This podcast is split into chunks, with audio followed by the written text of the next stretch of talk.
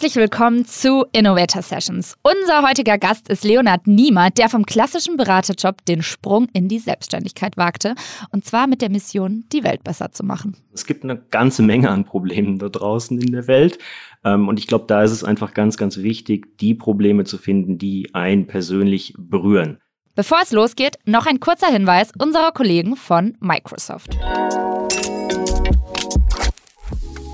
Unser heutiger Gast, Leonard Niemer, war letztes Jahr Host von Red Bull Basement. Im Zuge dieses Projekts unterstützt Red Bull Studierende aller Fachrichtungen dabei, die Welt durch Innovation positiv zu verändern.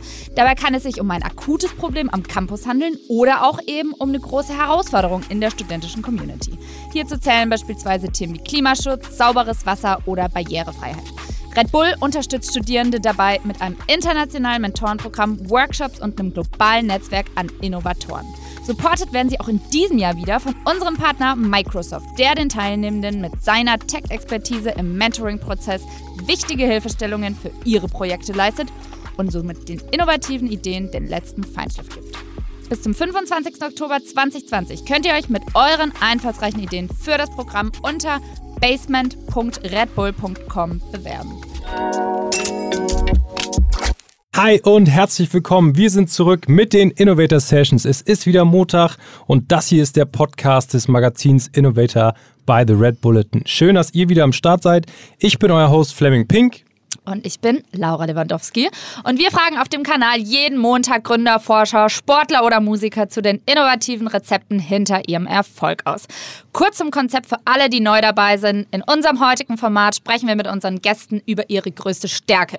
Das Besondere, jeder Gast bringt wie immer drei konkrete Tipps mit, weil ihr sollt auch wissen, wie ihr diese Stärke und Fähigkeit verbessern könnt.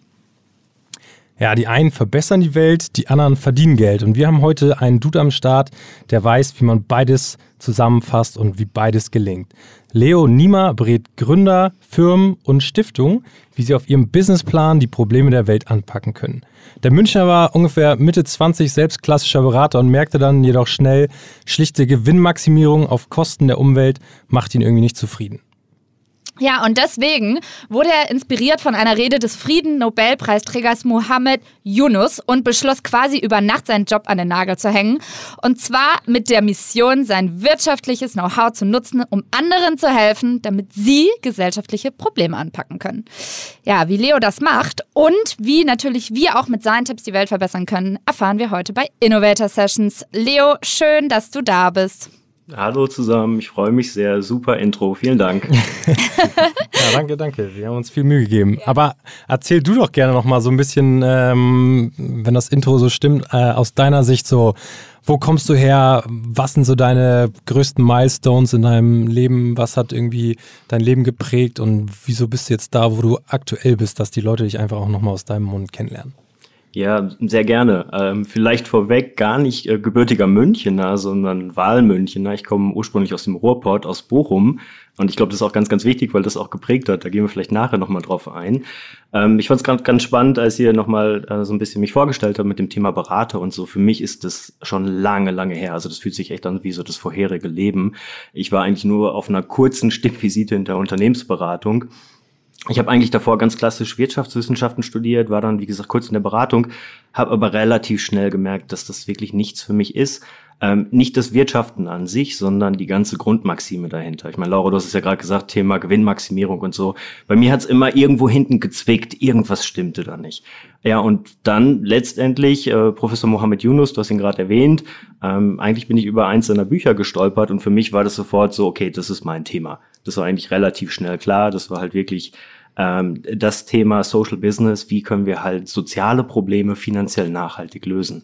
Also da einfach weg vom klassischen Spendendenken, okay, wir spenden mal, machen mal ein bisschen was Gutes, sondern wie können wir wirklich Wirtschaft anders denken, mit einem anderen Fokus. Ja, das finde ich ganz spannend. Ähm, bevor wir da jetzt schon einsteigen, finde ich es ganz äh, cool, wenn du uns mal erzählen würdest, wie die Connection zu Yunus zustande gekommen ist. Du hattest es mir ja bereits schon mal im Vorgespräch mhm. ähm, kurz angedeutet. Das fand ich aber ganz witzig, weil das hat dich dazu bewogen, dass du quasi über Nacht deinen Job an den Nagel gehängt hast und ab nach Wiesbaden bist.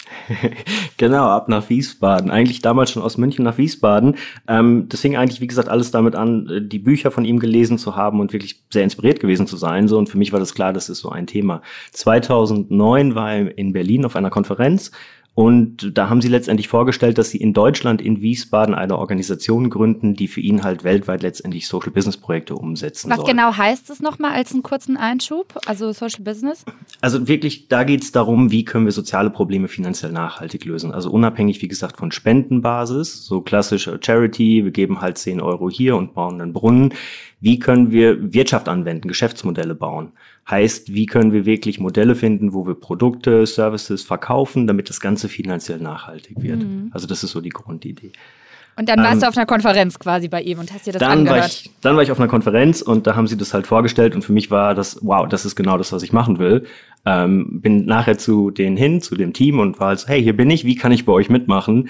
Und die Antwort war halt, ja, wir fangen halt gerade an, ähm, drei Monate Volontariat, unbezahlt, keine Ahnung, wie es weitergeht. Du müsstest halt hier nach Wiesbaden kommen und dann schauen wir mal.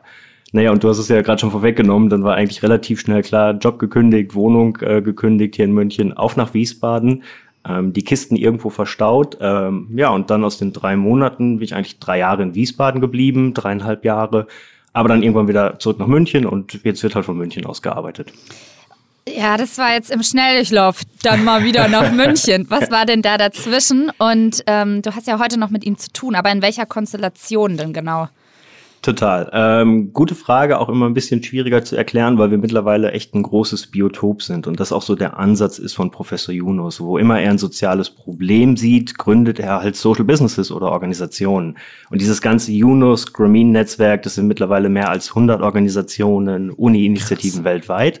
Also schon echt riesig, so in allen möglichen Bereichen ich habe den Spirit mit aufgenommen, habe gesagt, okay, ich mache mich halt selbstständig, gründe halt Studio Nima und wir wollen das Thema weiter vorantreiben, mit Stiftungen zusammenarbeiten, mit Unis, mit Unternehmen. Ähm, und in der Konstellation arbeiten wir einfach noch sehr, sehr eng zusammen und haben halt viele Projekte mit Professor Yunus und seinen Organisationen. Und da entstehen immer mehr raus. Also es ist ganz spannend. So damals, das war das Grameen Creative Lab in Wiesbaden. Daraus ist der Yunus Sports Hub entstanden, die halt wirklich sich um das Thema Sport und Social Business kümmern.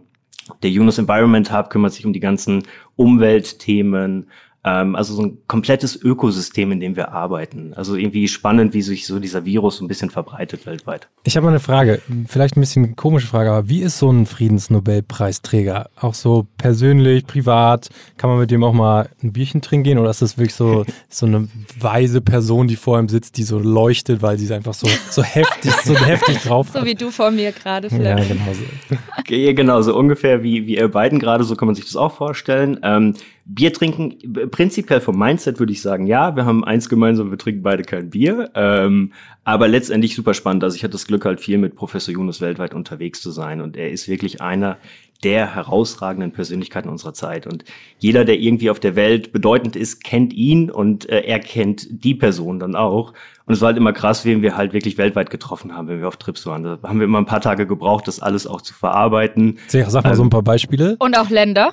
Länder und Beispiele. Also unsere Lieblingstrips, meine Lieblingstrips waren eigentlich immer Japan. Also wir hatten immer unsere kleinen Japan-Touren. Das waren dann irgendwie sechs, sieben, acht Tage mit Professor Jonas durch Japan tingeln Geil. mit einem kleinen Tourbus.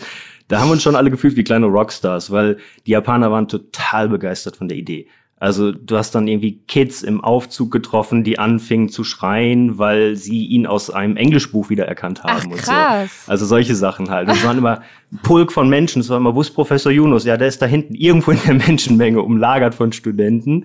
Ähm, also Japan-Trips waren immer mega spannend. Wen wir letztendlich treffen oder getroffen haben, ist von wirklich Königshäusern über Staatspräsidenten, über Schauspieler, keine Ahnung, Leute wie Richard Branson, Edward Norton. Uh, hast du seine Nummer und kannst sie uns weitergeben? Der ist dann beim nächsten Podcast mit dabei. Ah, ich voll, voll schon, gut.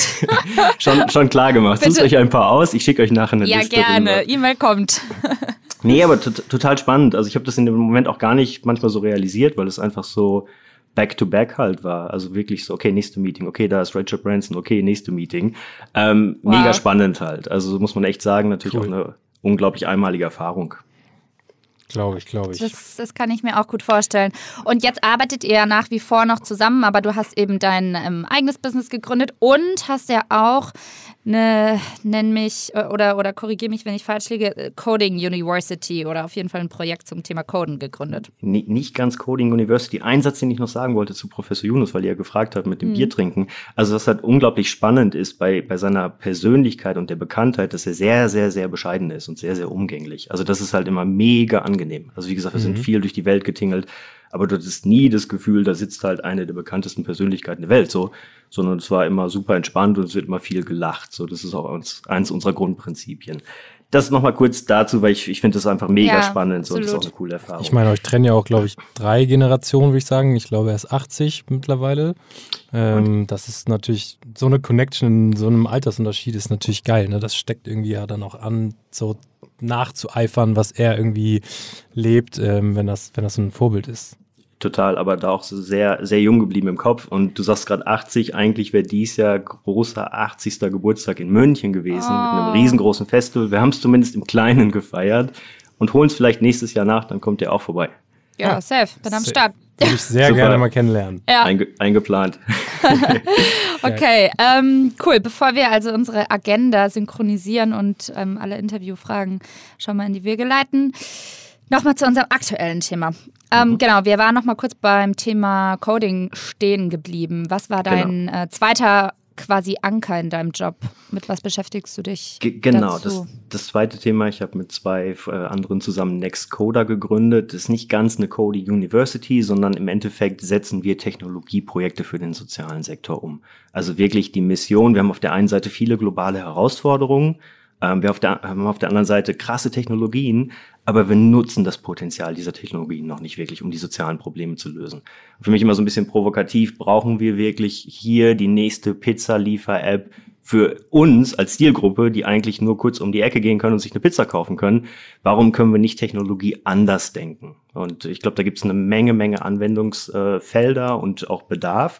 Ja, und das wollen wir halt mit Nextcoder halt machen. Also kann man, wenn man jetzt zum Beispiel eine coole Idee hat, um die Welt zu verbessern, ähm, kann man quasi bei Nextcoder sagen, hey, ich brauche irgendwie Programmier-Support, weil ich vielleicht mich nicht auskenne und ihr ähm, unterstützt ja solche, solche Unternehmungen. Ist das so ein bisschen das Konzept auch dahinter? Total. Also das zum einen. Ähm, mich wollt ihr dann nicht buchen, weil ihr wollt nicht, dass ich euch die App baue oder die, die digitale Lösung. Aber da haben wir, glaube ich, ein sehr, sehr fähiges Team, was dann halt digitale Lösungen umsetzt.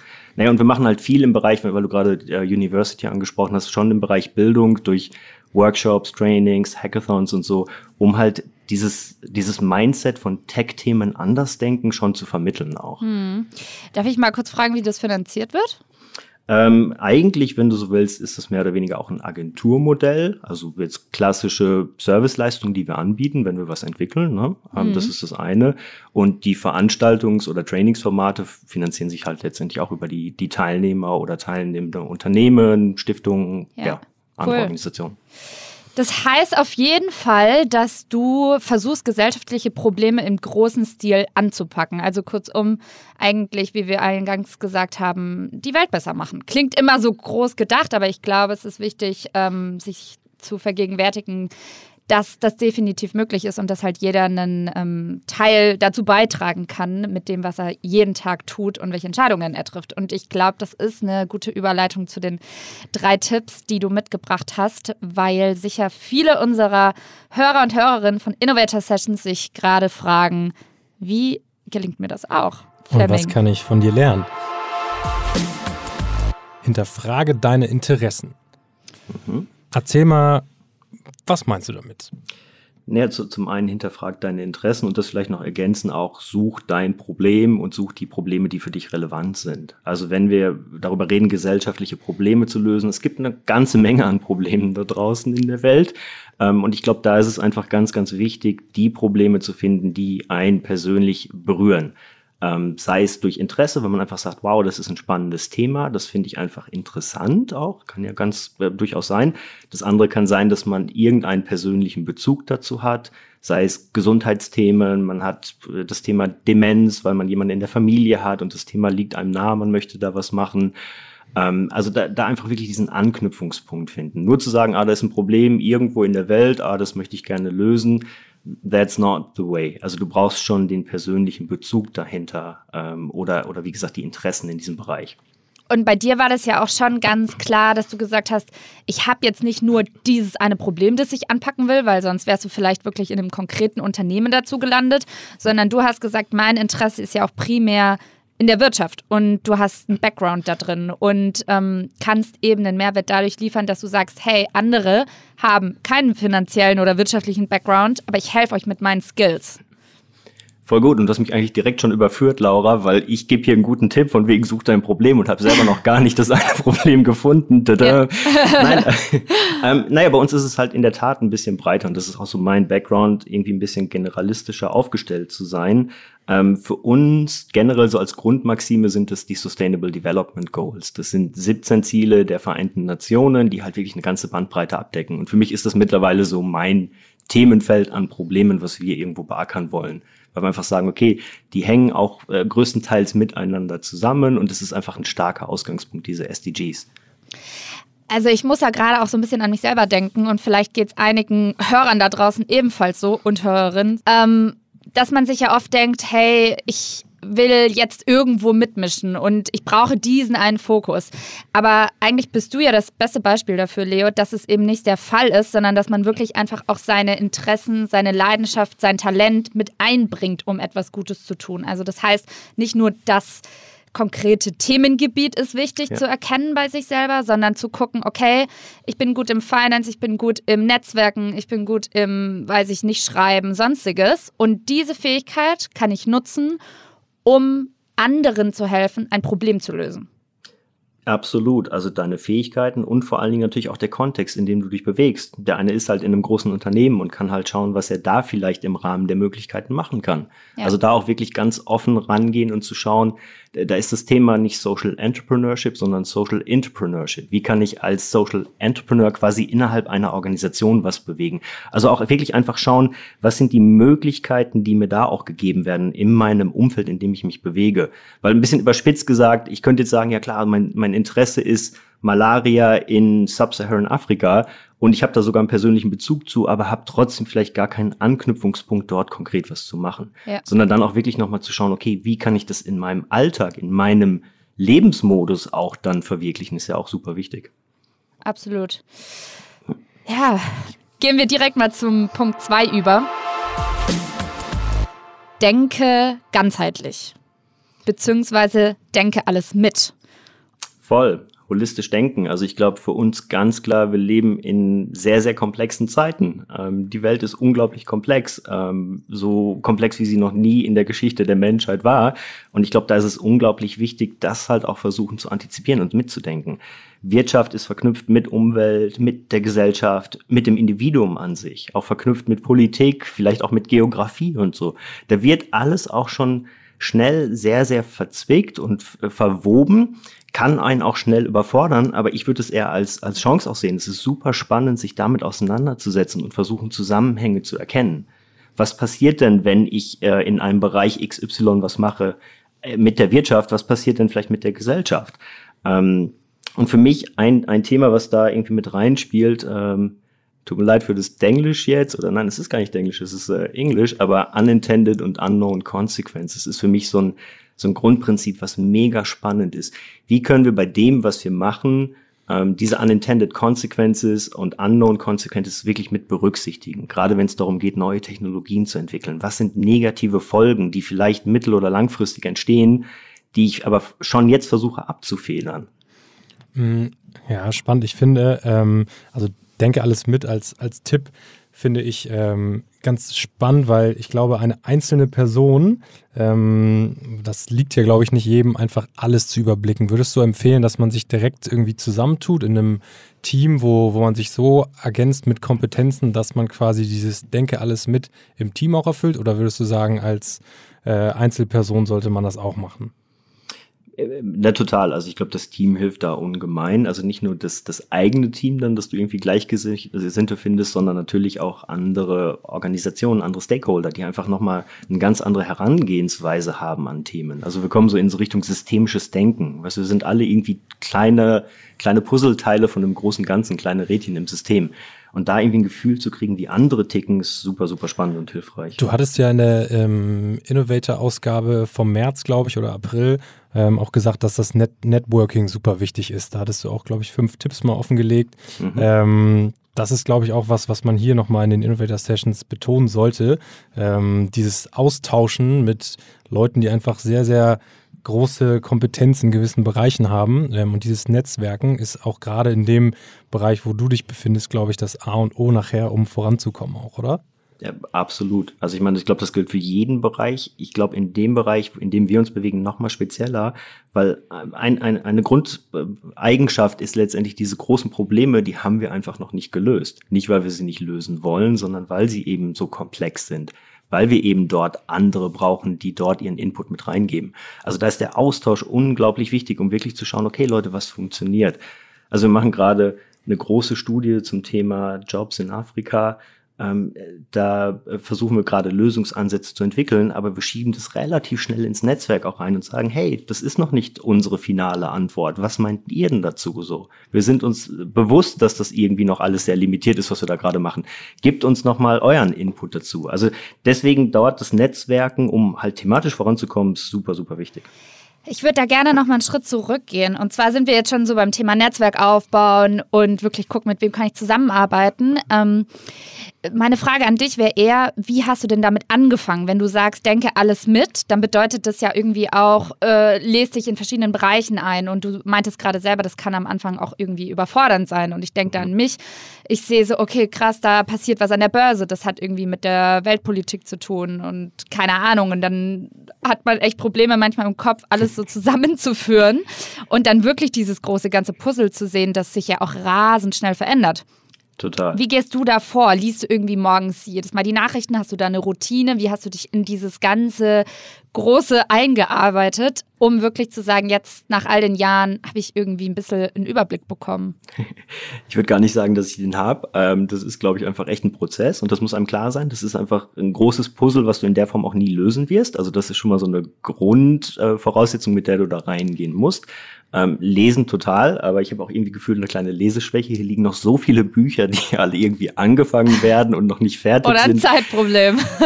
äh, äh, Leseschwäche, glaube ich, ist das wirklich tatsächlich. Nein, äh, wahrscheinlich beides, aber nein, aber auch wirklich so ein Punkt, total. Ähm, was du gerade meintest, äh, der Kopf muss dann halt das auch alles verarbeiten. Also dann ist es wirklich irgendwann nicht nur ein Zeitproblem, sondern du kannst dann irgendwann auch nur 20, 30 Seiten von dem Thema lesen, weil du das auch erstmal verdauen musst. Es geht ja nicht darum, dass du nur die Seiten abgefrühstückt hast.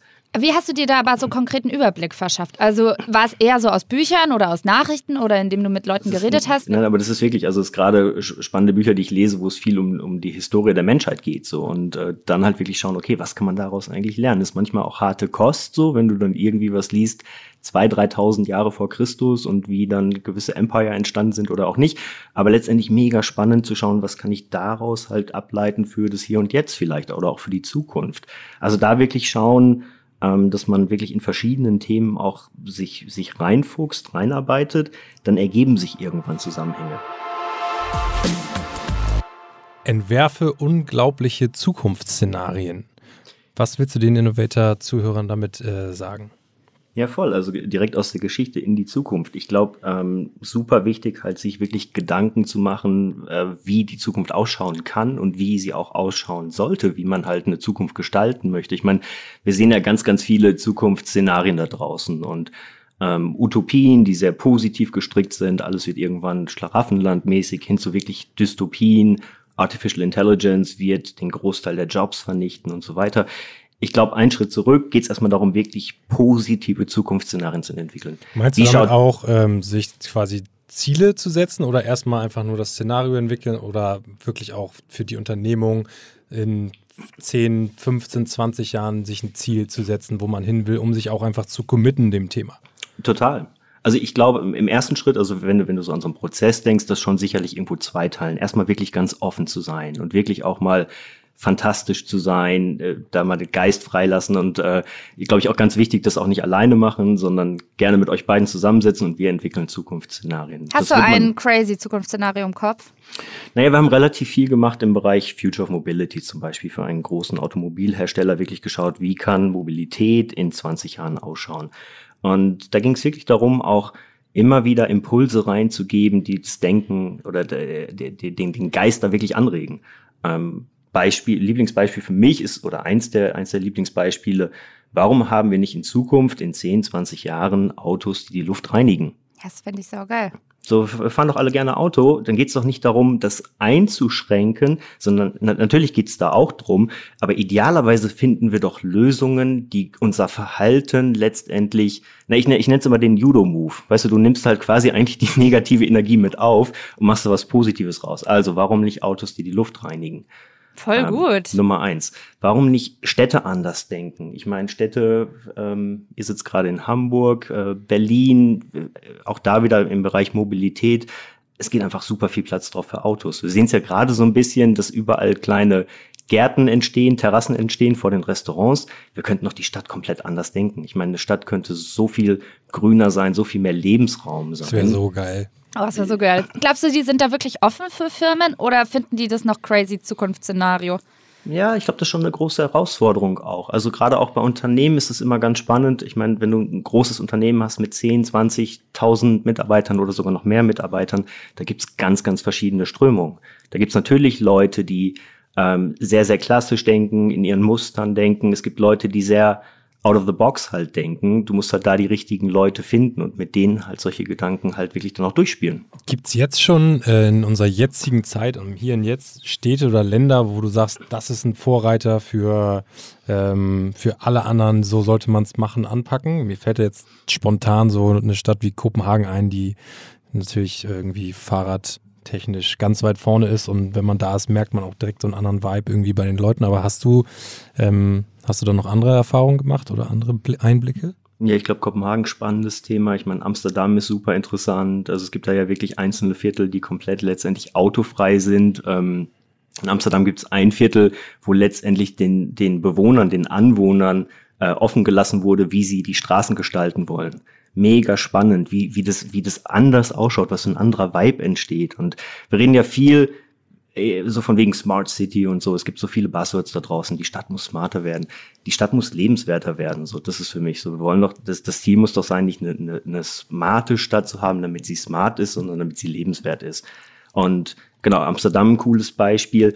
Ich glaube, da gibt's aber auch nicht den einen Vorreiter und das eine Modell, weil dafür sind Städte an sich auch viel zu unterschiedlich. Hm. Also wir haben ja ganz klassische Städte mit schmalen Gassen wie in Amsterdam. Wir haben komplett moderne Städte aus dem Boden gestampft, Dubai.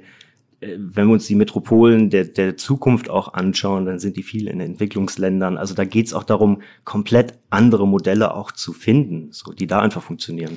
Glaubst du, man kann auch die Wirtschaft selbst im Judo-Move denken, also negative Energien positive umwandeln, oder ist das zu idealistisch gedacht? Naja, daran arbeiten wir. Also ich hoffe es, ähm, aber ich bin da auch Realist. Also das ist ja genau die Idee. Also Geld mit. verdienen, meine ich jetzt konkret. Ist ja total. immer noch so ein Buzzword für negative Energie.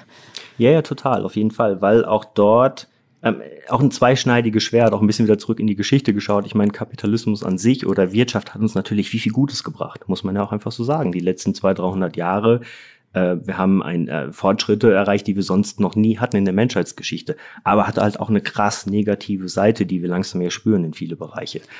Hm. Und wenn du jetzt über diese Zukunftsszenarien nachdenkst oder sag, sagen wir mal so, überlegst, wie könnte man nicht nur groß denken, sondern größer, mhm. wie gehst du da vor? Also, wie lässt du dich da inspirieren und woher nimmst du diese Inspiration? Ja, du hast jetzt eigentlich schon mein, mein Lieblingsquote geklaut. Das wäre doch eigentlich schon Tipp Nummer vier. Denkt nicht groß, denkt größer. Also das ist wirklich auch ganz, ganz wichtig, auch im Bereich, wenn es darum geht, gesellschaftliche Probleme zu lösen. Klar müssen wir im Kleinen Sachen machen. So jeder kann in seinem Alltag Sachen verbessern. Das darf aber nicht dazu führen, dass wir alle bequem werden und denken, ach cool, ich habe doch jetzt ähm, keine Ahnung, nachhaltiger hier eingekauft und der Rest ist doch eigentlich egal so. Also, dass wir dort auch ganz klar dahin kommen, und das ist der Tipp an euch alle da draußen, denkt größer so. Denkt halt wirklich in positive Zukunftsszenarien, wie wollt ihr Sachen haben, weil letztendlich gibt doch der Kopf die Richtung vor. Also, also Science-Fiction-Filme gucken.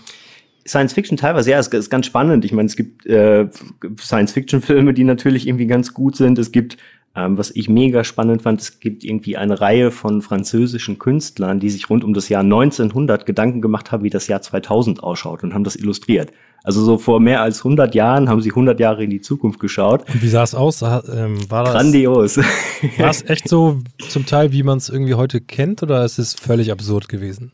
Ja, also da waren, also nein, super gute Sachen. Also da waren wirklich so Sachen, ein Bild, wie gesagt, wir müssen, glaube ich, das dann mal nachher teilen mit euch, aber wo jemand in seinem Raum sitzt und in eine Art Grammophon reinspricht und auf einer Leinwand jemand anderes sieht. Hey, für mich war das Skype so. Also das ist ja. Videokonferenz. Das hat sich jemand im Jahr 1900 überlegt. Das ist schon geil. Das andere war so ein Teil, äh, letztendlich irgendwie eine Art Saug Staubsauger an einem Stiel, der halt äh, durch die Gegend fuhr, ja. Saugroboter, ja, gibt's ja auch jetzt mittlerweile so.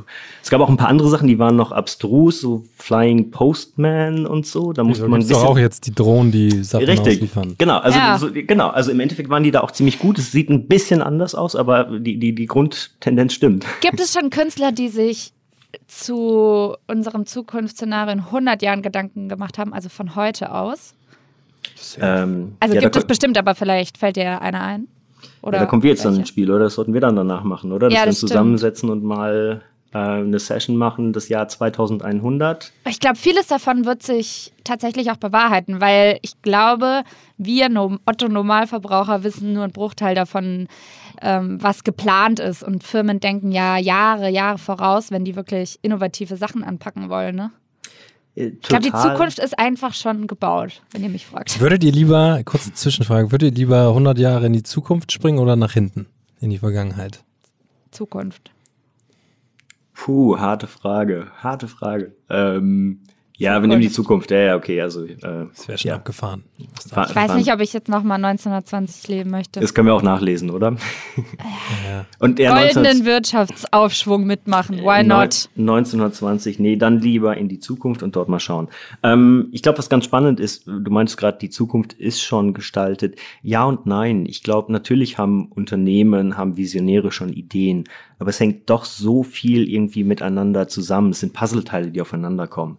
Das heißt, Multiplikatoreneffekte. Du bastelst vielleicht an irgendeiner Technologielösung, aber die schafft erst den Durchbruch, weil jemand anders an einer cleveren Software dazu schreibt. So. Ja. Ähm, und was, was, was ich auch spannend finde, ist, gerade wenn du Zukunftsszenarien entwickelst, die Wahrscheinlichkeit, dass du mit deinen Ideen näher am Hier und Jetzt bist, ist doch größer als die Wahrscheinlichkeit, dass du wirklich ein Zukunftsszenario für weit in die Zukunft entwickelst.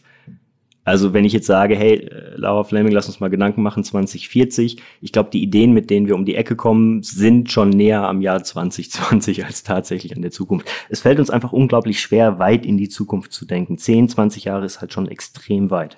Ja, wobei ich glaube, 10, 20 Jahre in dieser Zeit ist wie 100 Jahre vor 30 Jahren. Ja, so also ungefähr. das ist ja schon crazy, wie schnell das jetzt hier alles abgeht. Total.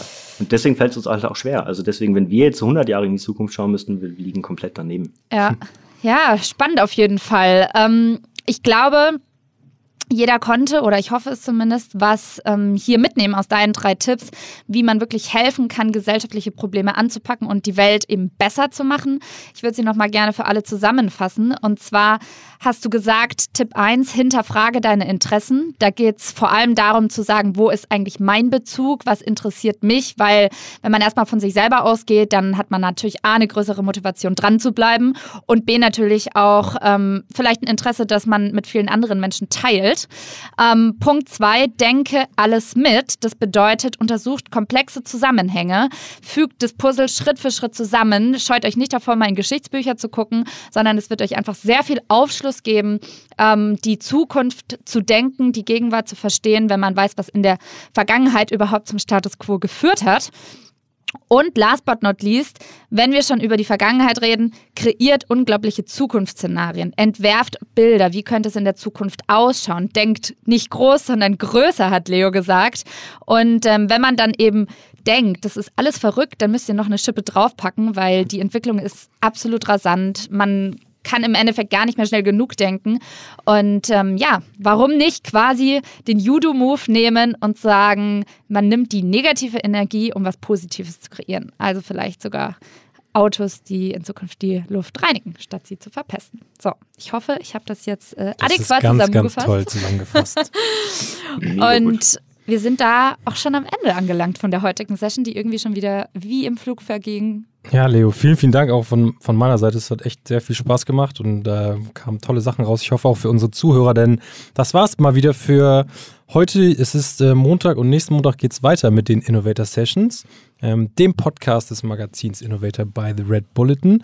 Am kommenden Montag ist Leo nochmal am Start bei der Toolbox-Folge, wo er die wichtigsten Werkzeuge und die ganzen Inspirationsquellen hinter seinem Erfolg verrät. Und wir würden uns derbe freuen, wenn ihr auch wieder einschaltet. Laura und ich sind dann auch wieder am Start. Und ähm, wir freuen uns natürlich wie immer auf Feedback von euch. Schaltet wieder ein, abonniert uns gerne. Und Leo, dir vielen, vielen Dank. Wir freuen uns auf nächste Woche Montag und äh, hören dann mal rein, was du noch so für heiße Tipps auf Lager hast. Voll gut. Vielen lieben Dank euch beiden. Hat auf jeden Fall mega Spaß gemacht. Und ja, wir hören uns so bald. Bis bald. Ciao. Bis bald. Ciao. Ciao.